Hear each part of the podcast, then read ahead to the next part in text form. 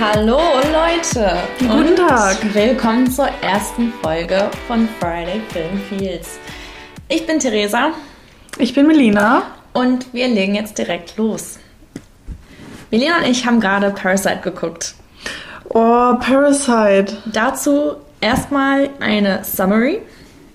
Ein, ein kurzer Disclaimer. Denkt dran, wir reden über Filme. Es kann vorkommen, dass Filmspoiler vorkommen. Also wenn ihr zuhört, eigenes Risiko. Wir werden versuchen, immer euch zumindest Bescheid zu geben, falls wir vielleicht jetzt irgendwie eine wichtige Szene ansprechen, aber sonst, genau, müsst ihr da gucken.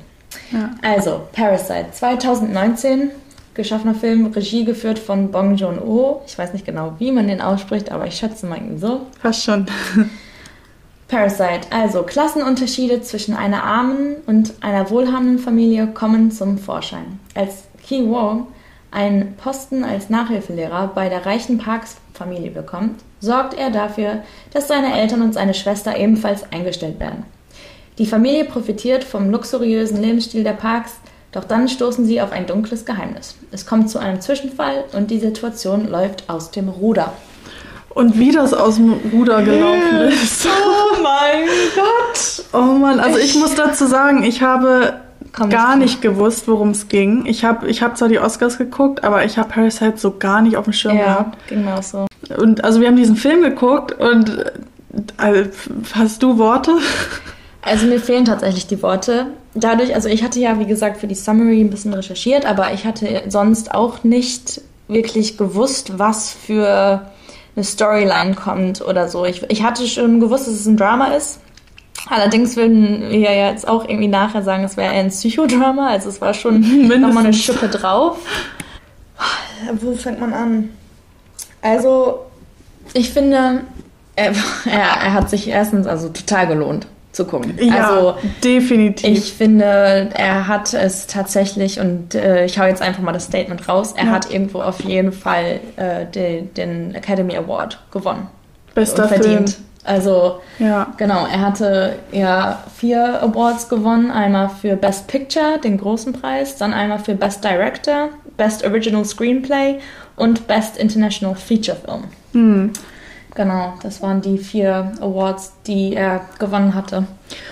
Ja, und ja. Damit, dazu muss man sagen, Bong Joon-ho oder Bong Joon-ho, der hat ja alles gemacht. Der hat ja, Screenplay, der hat, gemacht, der hat ja. Regie geführt, der hat das alles geschrieben. Ja. Und ich bin immer so, so fasziniert von so Filmemachern, die erstens alles machen und zweitens tatsächlich auch was Neues erschaffen haben. Ja, es gab vermutlich Motive mhm. aus anderen mhm. ja, Psychofilmen ja. oder inspiriert, aber das war für mich was komplett Neues. Für mich war es tatsächlich auch die Geschichte, die das sozusagen gewonnen hat für mich. Also diese, dieses Konzept, die Idee und auch die, die Metapher zwischendurch, dieses Ganze, ne, dieses, dieses Parasite, das jemand sich einnistet und dann sich so ausbreitet und so wie so ein Virus schon fast ist in so einem Gefüge. Ja, also wirklich. Mega. Und, ähm, auch so dieses, diese Schere zwischen Arm und Reich, das kam so krass raus. Also die, der Cast war auch genial, also muss ich sagen. Total. Ähm, ich fand es auch super ja. spannend zu überlegen und zu vergleichen, weil ich meine, ich kenne mich jetzt mit koreanischen Filmen nicht aus, groß. Ich weiß nicht, wie die Schauspieler sozusagen äh, in Korea sind oder bewertet werden, also wie da die Schauspielkunst sozusagen kritisiert wird oder mhm. äh, angeguckt wird. Also ich fand, dafür konnte ich jetzt als Filmeguckerin schon sehr viel mitnehmen von denen. Also die Schauspieler ja. haben es absolut mega gespielt auch. Ja. Also. Ja, also da gab es ja verschiedene Charaktere und zum Beispiel die reiche Mutter, die hat einfach so diese also die stach so ein bisschen raus, fand ich, weil sie mhm. immer sehr extrem auf Situationen emotional reagiert hat. Mhm. Und ähm, das finde ich gerade in der Kultur halt dann so interessant. Das sticht so ein bisschen raus, ja. weil so diese koreanische oder asiatische Kultur ist nun mal dafür bekannt, also was wir als westliche Menschen so mitbekommen, dass sie doch sehr emotional distanziert ist und ähm, auch sehr ruhig eigentlich. Sehr ruhig, ne? sehr, sehr, bedacht und da waren immer so diese mhm. kleinen Ausbrüche, so mhm. wie, wie eine Art Foreshadows oder Hints, was noch passieren könnte. Und dann sind Dinge passiert. Wir wollen also nicht also, zu viel vorwegnehmen. Wie gesagt, jetzt können, jetzt können äh, Sachen über den Film rauskommen. Also wenn ihr den Film noch nicht geguckt habt, guckt ihn vorher am besten und dann kommt nochmal zurück. Ja. Also ich fand ihn tatsächlich irgendwo, das war für mich so ein koreanischer Tarantino irgendwie zum Total. Ende hin. Also ich dachte nur so, also als das, Achtung Spoiler, als am Ende das Gemetzel losgeht, dachte ich nur so, das ist doch irgendwo hier gerade echt so Tarantino-esque. Ja. Also das war, das, das war, das, es gab ein, zwei echt krasse Plot-Twists. Ja. Wo man echt so dachte, so, was passiert hier gerade? Also alle, die zuhören, ihr hättet uns sehen müssen. Wir hatten unsere Hand vor Mund, wir haben unsere Augen aufgerissen, uns angeguckt also und dann ganz schnell zum Weinglas gut. gegriffen. Tatsächlich. Also. Oh, das war heftig. Und dann muss man ja auch dazu sagen, wir, er ist ja auf Koreanisch. Wir haben ihn jetzt tatsächlich mit Synchronsprechern geguckt. Ja. Und da, er hat trotzdem es geschafft, unglaublich spannend, ja. uns hier zu fesseln. Also die deutsche Synchro war phänomenal. Super, absolut. Ähm, also da bin auch echt Props an die Synchronsprecher, dass die äh, dieses koreanische Skript so krass rübergebracht haben. Aber nochmal zur Atmosphäre oder zu dem Film an sich. Also ich empfand ihn in zwei Dritteln so sehr entschleunigt, sehr ruhig. Mhm. So man war aber trotzdem gefesselt. Mhm. Man hat so diese alltäglichen Situationen irgendwo auch mit angesehen, so putzen, kochen und so. Die waren alle auch mit drin. Und dann gab es so einen Moment. Ja ähm, wo where shit went down quasi.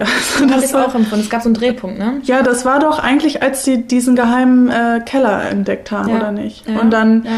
absolut heftigste, groteske, groteskeste äh, Figur dieses Films war dieser Ehemann von der ehemaligen Haushälterin. Also das hat schon teilweise dann Psychothriller, fast schon Horror. Ähm, Züge angenommen. Also man merkte auch, finde ich, genau diese Merkmale sozusagen der, der asiatischen Filmemachung. Diese Shots, genau wie mit dem Essen oder ja. genau diese Horror, äh, horroreske Darstellung von diesem mhm. Mann oder auch die, ähm, es gab ja auch so diese sexuellen Shots ja. zwischendurch. Das ist alles so richtig, ich finde, das ist genau so Markenzeichen, finde ich, von der, von der asiatischen Kultur teilweise. Und das, das fand ich total spannend, dass das alles so, so rund war einfach mhm. auch. Irgendwie. Und doch irgendwo auch so eine Art ähm, Kurve zu Amerika. Ja, genau. Wurde öfter in Kommentaren erwähnt. So zum Beispiel, weiß ich nicht, der, der jüngste Sohn hatte dann so ein Zelt und dann hat er das draußen im Garten aufgestellt und es hat super doll geregnet und die Frau sagte dann irgendwie, ja, ist ja aus Amerika, muss ja halten oder hat öfter mal so englische Phrasen reingeworfen. Ja. Das fand ich halt auch interessant, wie sie so den, diese Verbindung zur westlichen Welt gezogen haben und am Ende den, den Filmpreis der westlichen Welt bekommen haben. Ja, das ist ja auch das Spannende. Es ist der erste Film, der nicht auf Englisch ist, der einen, äh, den Academy Award für Best Picture gewonnen ja. hat. Wahnsinn. Ich habe auch gehört, in Korea wollen sie jetzt eine Gedenkstatue ja. von Bong Joon-ho äh, aufstellen. Das ist richtig krass. Das groß. ist historisch. Also das ist ja. echt wieder, auch wieder ein erneuter historischer Moment für die Filmemachung. Also Total. Also Absolut. ich muss auch gestehen, als ich die Oscars so mitverfolgt habe, ich dachte, oh, verdient er das? So, das ist ja irgendwie, ähm, weiß ich nicht wo, das kommt so aus dem Nichts. Ich habe noch nie von diesem Film gehört. Total. Und jetzt habe ich den endlich mal gesehen. Wir wollten ihn ja seit Ewigkeiten ja, wir wollten ihn im Kino gucken damals ja. und dachten, hatten es nicht geschafft, ne? Nee, aber es war sehr, sehr, sehr Also er hat sich wirklich gelohnt. Also ich bin auch super, super zufrieden ja. mit dem Film und dem, was er da uns bietet auch und was wofür er steht irgendwo, ne? Ja. Auch irgendwie diese Kritik der, an Dekadenz, mhm. an diesem Reichtum, ja. der Armutsgrenze. Und ähm, es gab echt ein paar mega schöne Bilder. Mhm. Also wirklich auch tolle Kameraführung. Das, also, das hat alles irgendwie gestimmt. Ja. Ich hatte irgendwie noch einen Punkt, den ich jetzt gerade vergessen habe. Ich fand halt auch einfach der Anfang war ja auch irgendwo wieder das Ende, hatten wir ja auch gemerkt. Ja, so Auch Raum, die ne? Musik ne? hat gepasst. Das war ja. unglaublich. Also, du hattest ja vorhin gesagt, dass du das Gefühl hattest, dass so zwei Drittel langsamer waren und das letzte Drittel so Tempo hatte. Ne? Und ich hatte auch genau dieses Gefühl, dass der Anfang super ruhig, entspannt war, auch so irgendwo, ne, sehr langatmig mhm. und es unglaublich schnell an Tempi gewonnen hat irgendwann. Ja, aber langatmig, aber ohne langweilig zu werden, ja, finde ich. absolut. Also man war wirklich drin und ja, ähm, viel Liebe zum Detail. Genau. Ne? Ja, also super. Ganz viel Liebe zum detailvoll. Detail. Mhm. Genau, und jetzt fällt es mir wieder ein. Ich habe die ganze Zeit versucht, ähm, rauszufinden, habe ich jetzt, bin ich auf der Seite der Familie Mhm. oder bin ich auf der Seite der Reichen? Ich war eine Zeit lang auf der Seite der Ich Reichen. gebe dir vollkommen recht. Weil ich dachte, das geht ja nicht. Die dringen total in deren Privatleben ein, essen deren Essen und schleu ja, schleusen sich ein, nisten schleusen sich ein. Total. Und dann hat sich das Blatt so gewendet. Ähm, ich glaube, da, also das war auch zum einen, weil ja dann diese, ich nenne sie jetzt mal Betrügerfamilie, so ein ganz schlimmes Erlebnis hatte, dass die ganze Wohnung unter Wasser stand. Die hatten kein Heim mehr. Ähm, die haben alles verloren. Und dann einfach so eine Hommage so an diese, dieses Reichbürgertum. Das war einfach fast schon ironisch. So. Und am Absolut. Ende war ich komplett auf der Seite dieser Familie. Äh, und die Reichen waren für mich quasi unten durch. Genau, das ist ja das, was ich gerade meinte, so Ja. diese, diese Kritik und an Dekadenz, ne? Ja. an, diese, an den Reichtum, an, diese, an die Grenzen, der, wo die Armutsgrenze ist, wo die Reichtumsgrenze ist. Und Hm. ah, das war auch, das fand ich total toll, wie sie auch in der Vaterrolle von der Betrügerfamilie diese emotionale Spannung Ja. aufgebaut haben, wie man immer mehr und mehr gemerkt hat, dass er da mit sich kämpft und auch Ja. sich zurückhalten muss und dass genau diese Spiegelung, dieses Gegensätzliche sich so einfach So zwei Das- Welten haben einfach so geclasht irgendwie. Und ich fand auch interessant, dass die das so geregelt haben, dass es über den Geruch, ja den Eigengeruch, der ja nach Keller und Ja. nach Moder riecht, dass der einen definiert irgendwo. Ja.